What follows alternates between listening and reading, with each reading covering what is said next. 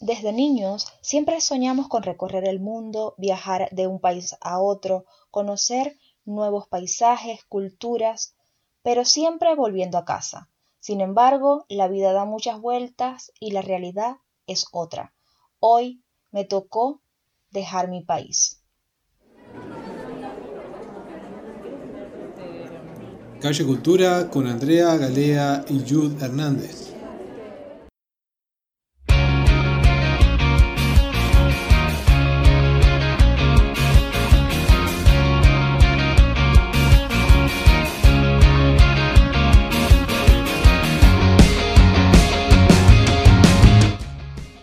Hola, sean todos bienvenidos a otro episodio de Calle Cultura.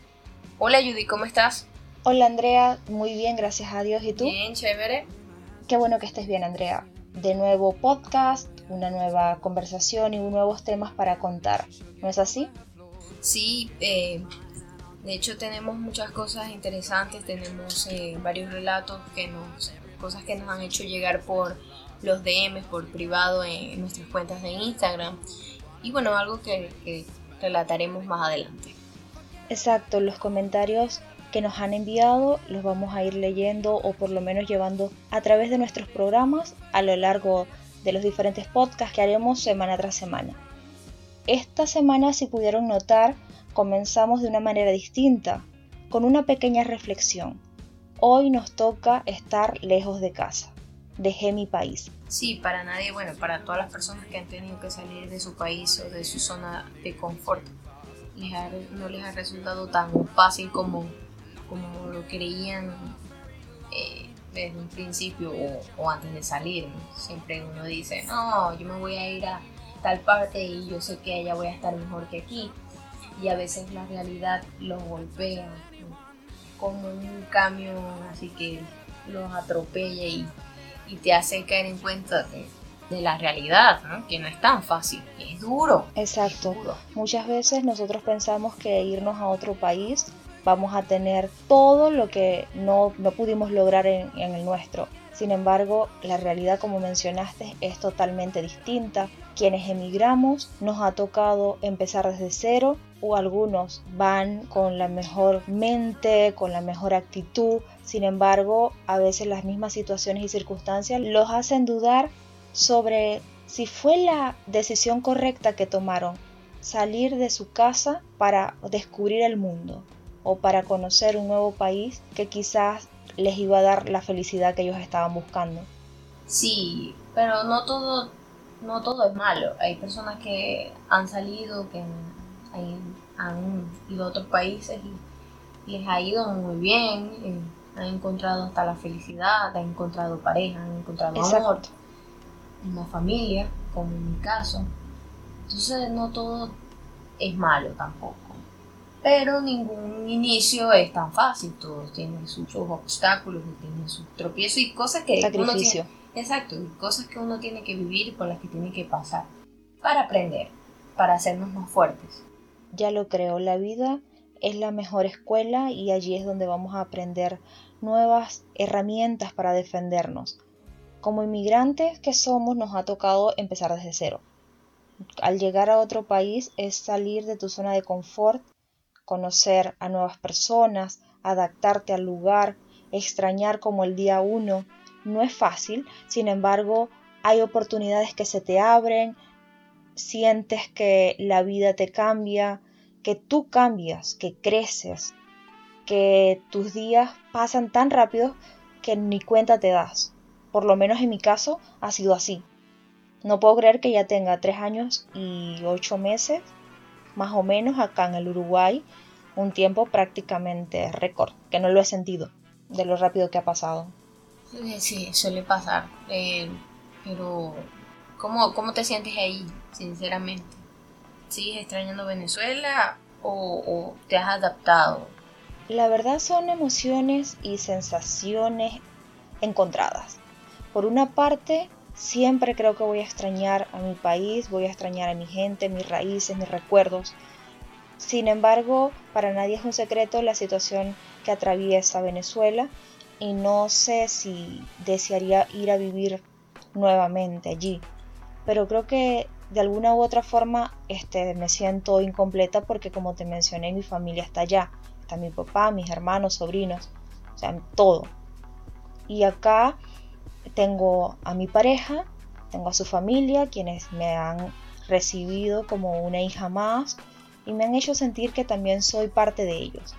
Así que es extraño, pero me siento bien, estoy tranquila, queriendo, como siempre, comerme el mundo, aprender nuevas cosas, dejar al Uruguay parte de mí y hacer un buen trabajo para que las personas que me conocieron y me conocen eh, me recuerden bonito, por así decirlo. ¿Y tú, cómo te sientes? Eh, ¿Ha sido duro el estar lejos de tu familia o de tu casa, tus raíces? Pues sí, sí, sí ha sido, como te digo, en el, principio no fue fácil, pero ya luego me adapté y, y, y es que sí extraño Venezuela, extraño Maracaibo, pero eso que extraño ya no está.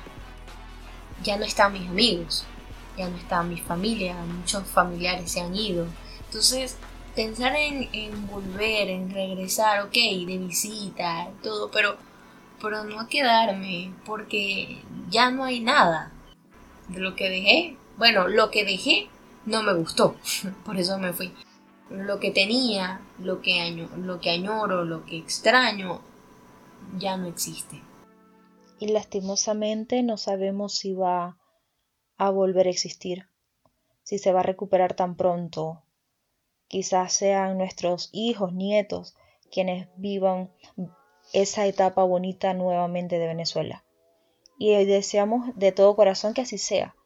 Sí. No sabemos si hoy o mañana, pero la positividad, la fe, la esperanza, no hay que perderla. Claro, pero yo pienso que no va a ser como era antes, como lo vivimos nosotros, va a ser algo totalmente diferente. Esperemos que sea bueno. Que sea mucho mejor. Sí. Porque debemos reconocer que nuestra infancia fue maravillosa.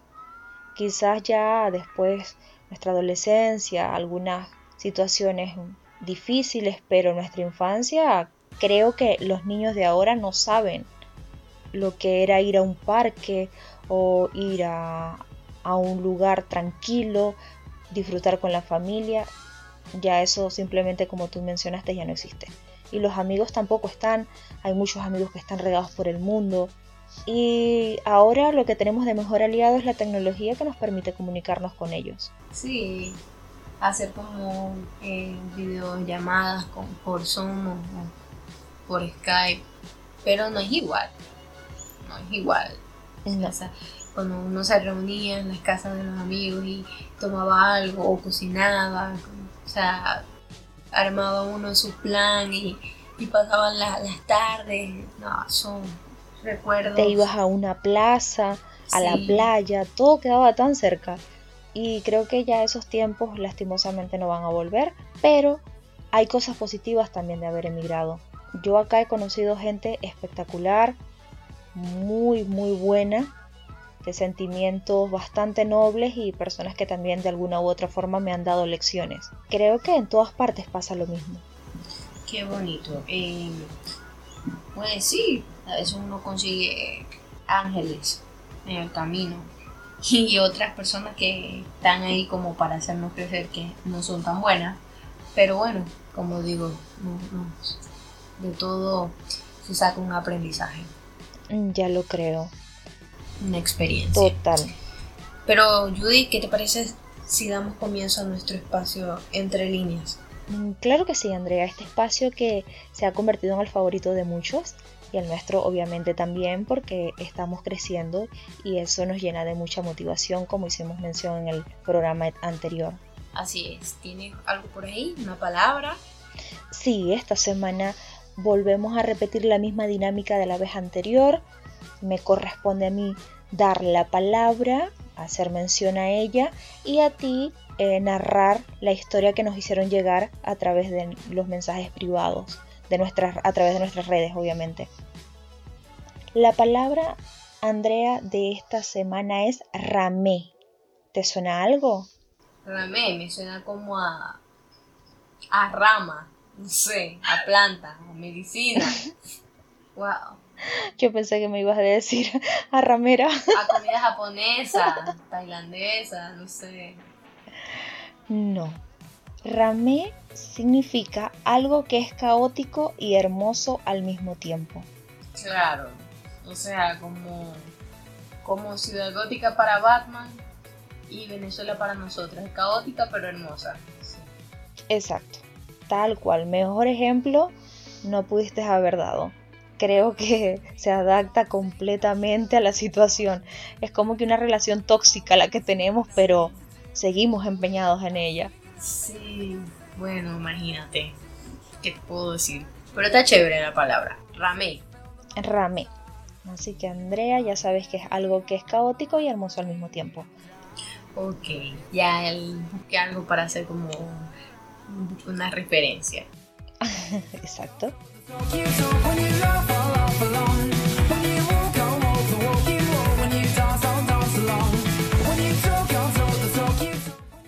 Y tú que nos tienes por allí, ¿te parece si le contamos a la audiencia ese mensaje que nos llegó a través de los mensajes privados? Sí, antes de, leer este relato, también voy a, compartir un cuento que hice para, para una clase hace unos años atrás varios, muchos.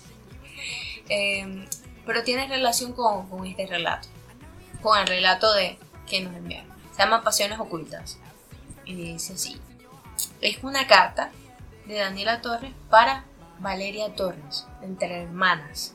Y dice, querida hermana, desde tu partida en Dinamarca he sentido un vacío en mi ser que carcome mis entrañas. Todo es tan distinto ahora. Debo confesarte algo. Esto causa en mí una profunda vergüenza y a la vez debo decirlo para liberarme en algún aspecto. ¿Te acuerdas cuando éramos niñas nos escapábamos al sótano de la casa a contar historias y a desnudar nuestra alma? Pues no es fácil desnudarse, se debe tener coraje. ¿Recuerdas la ocasión donde me dijiste que de tu primera experiencia sexual? Ese día llegaste temblando, tu rostro pálido como si hubieses cometido un pecado mortal. De la misma manera, sollozando, te conté sobre mi ruptura con Juan Diego y la pérdida de mi virginidad con él, en la fiesta de, su tía. Casi me matas por hacerlo en esas circunstancias. Me faltaba mucho por aprender de ti. Ahora bien, volviendo al tema, hace un par de días, exactamente el 13 de septiembre, tuve una experiencia diferente y algo loca. Me encontraba en la fiesta de Laura, Allí nos reunimos varios de la universidad para celebrar el fin del semestre. Entre ellos estaba una chica amiga de un amigo de Laura, tú sabes. No me quitaba los ojos de encima. Me sentí intimidada, su mirada era penetrante. Ni idea cómo hizo, pero logró acercarse a mí acompañada de Laura, quien nos presentó. Sonrió mientras me lanzaba una mirada pícara. Su nombre es Jennifer, Debo admitirte que existía química entre ambas. No sé, hermana, me atraía.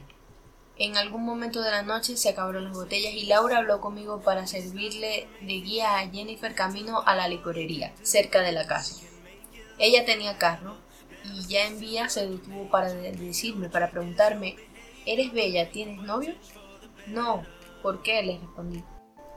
Solo pregunto, en ese mismo instante me agarró mi rostro con mucha fuerza y me plantó un beso, dejándome desarmada. Cerré los ojos y la sensación fue increíble. Mi corazón latía súper rápido. Atravesé la línea de la moral.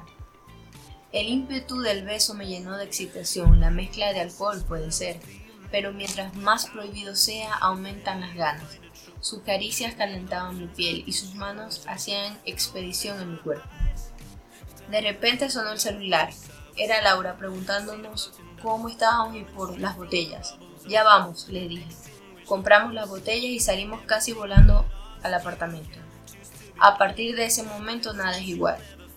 Albergan en mí miles de dudas, y la moral, y las buenas costumbres, y los retiros espirituales de la iglesia. ¿Cómo hago para ver de frente a nuestros padres?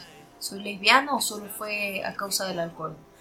Tal vez ahora, estando allá, hayas adquirido otra visión de las cosas, el liberalismo y lo menos sea mucho drama. Esperando tu pronta respuesta, me despido. Wow, qué texto tan profundo, tan real, tan increíble. Creo que muchas personas van a sentir cierta afinidad con él. Sí, y no es, em, y no es casualidad, porque el relato que ya voy a contar eh, tiene algo que ver con eso, está relacionado. Y dice así, no voy a decir su nombre porque esta persona pidió que no, no, mencionara, no mencionara su nombre, se mantuviera en anonimato. Ok, me dice, hola, ¿cómo estás? Eh, también tengo una historia que contar, un poco diferente a la mayoría de los venezolanos. Soy de Barquisimeto, estado Lara, Venezuela, pero yo me fui de Venezuela no por problemas económicos, busqué otra salida. Ok. Sigue, me dice que vivía muy, vivía muy bien en Venezuela, no tenía ningún problema económico. Gracias a Dios, mis padres tienen unos buenos trabajos, eh, son médicos, pero no podía ser yo.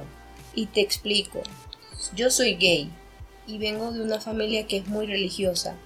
Obviamente, eh, declararme homosexual le rompería el corazón a mis padres y no tengo fuerzas para eso. Decidí irme a Chile para ser libre, para poder ser yo y, salir del closet. Bueno. Una historia que, que nos hacen llegar a través de los mensajes privados. Obviamente no vamos a mencionar nombre, pero son historias de ustedes, historias que nos llegan cada día y que vamos a ir contándoles como dije anteriormente. Andrea, qué fuerte, ¿no? Sí, algo, vamos a decirlo, muy venezolano. Algo chimbo. Chimbo que, haya tenido que salir por esos motivos. O sea, todos los motivos por los que salimos a, veces no, son tan buenos. Obviamente salir por, por problemas económicos por eso es delicado, pero salir por, sea, escapar de eso, de, no sé, de, desorientación, no sé, es difícil.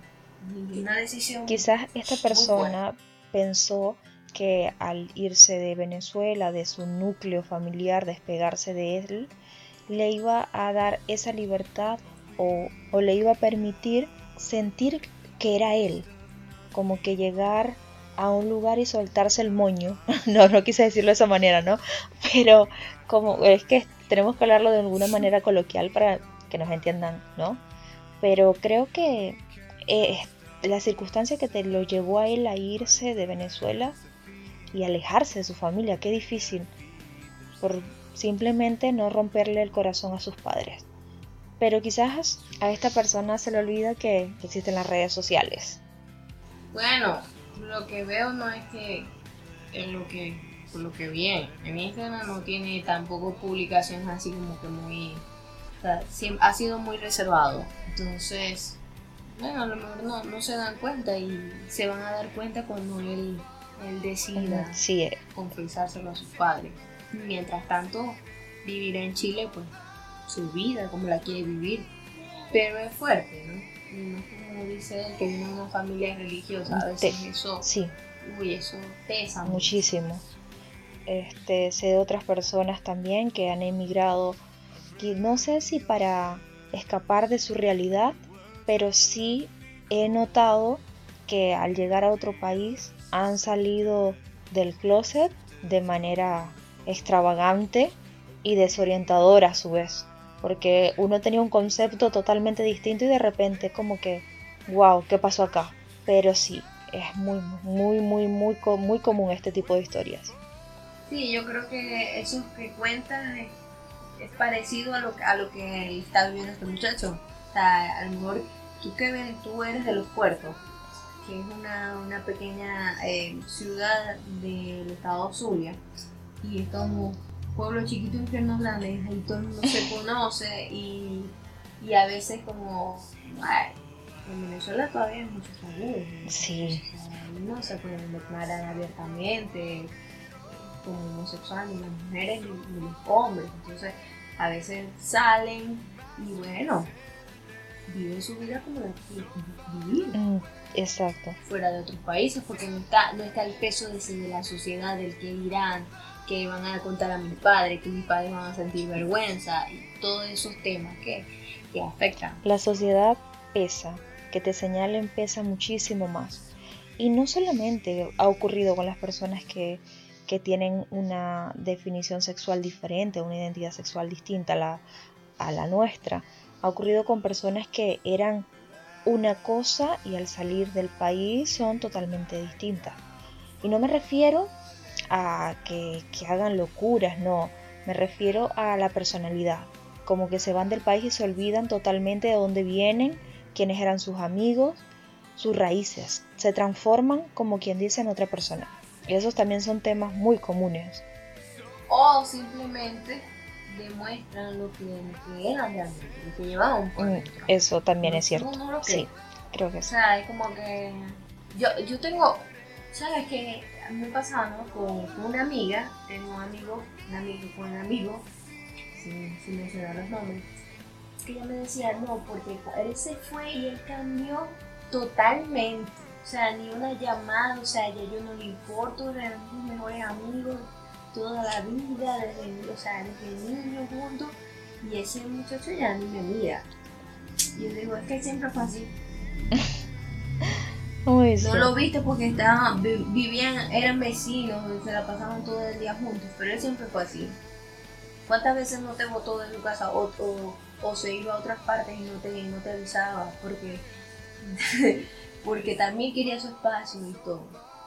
Él siempre fue así, lo que pasa es que no lo viste. Mm, claro. Y ahora que se fue del país alejó, y se alejó de ti, se alejó de todo, pues ahora vive su vida como la quiere vivir, como, como, ya dijimos. Hay casos de casos, hay otros que son todo lo contrario. Nunca, mientras viviste, no sé si te pasa, mientras viviste en, Venezuela, ni siquiera el saludo. Vivían a media casa, ni siquiera una, eh, y no te decían ni siquiera hola. Te fuiste del país y te aparecieron amigos de donde no los habían, ni personas que ni siquiera sabías que existían. Por lo menos a mí me ocurrió. Oh, hola Judy, ¿cómo estás? Mira, me, alegra, me enteré que estás en Uruguay. Eh, me alegra que estás bien. Este, de casualidad no tienes 200 dólares que me prestes. o sea. Es que me voy, es que me voy, es que me voy a ir a, a Chile, a Ecuador. Cuando esté allá te los pago. Y yo te los pago, pero segurito que te los pago. Allí entraría muy bien. ¿Quieres conocer si esa persona es tu amiga? Préstale dinero. Desaparece. No, yo no voy a perder. No, yo no voy a prestar dinero, no tengo mucho que prestar. Pero sí, son, este, las circunstancias son distintas. Eh, yo he aprendido a quienes puedo llamar amigos, a quienes puedo llamar conocidos y a quienes no existen. Simple y sencillamente. Así, de una.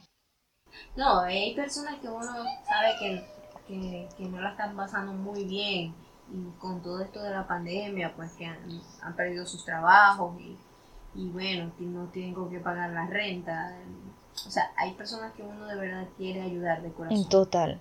Porque sabe que, pero y, lo peor es, o sea, que uno sabe, no te están pidiendo, pero uno, uno sabe uno lo siente, uno sabe por experiencia propia que estar en otro país no es fácil y mucho menos en circunstancias donde no tienes un empleo, donde no tienes a alguien que te brinde una mano o quizás cosas tan insignificantes que una persona de confianza a quien llegarle para pedirle un favor.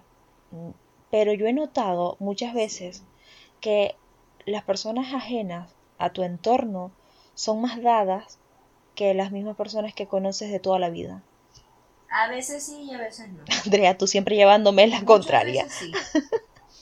No, no, porque muchas veces sí. Muchas veces, como te como dije, uno consigue ángeles en el camino.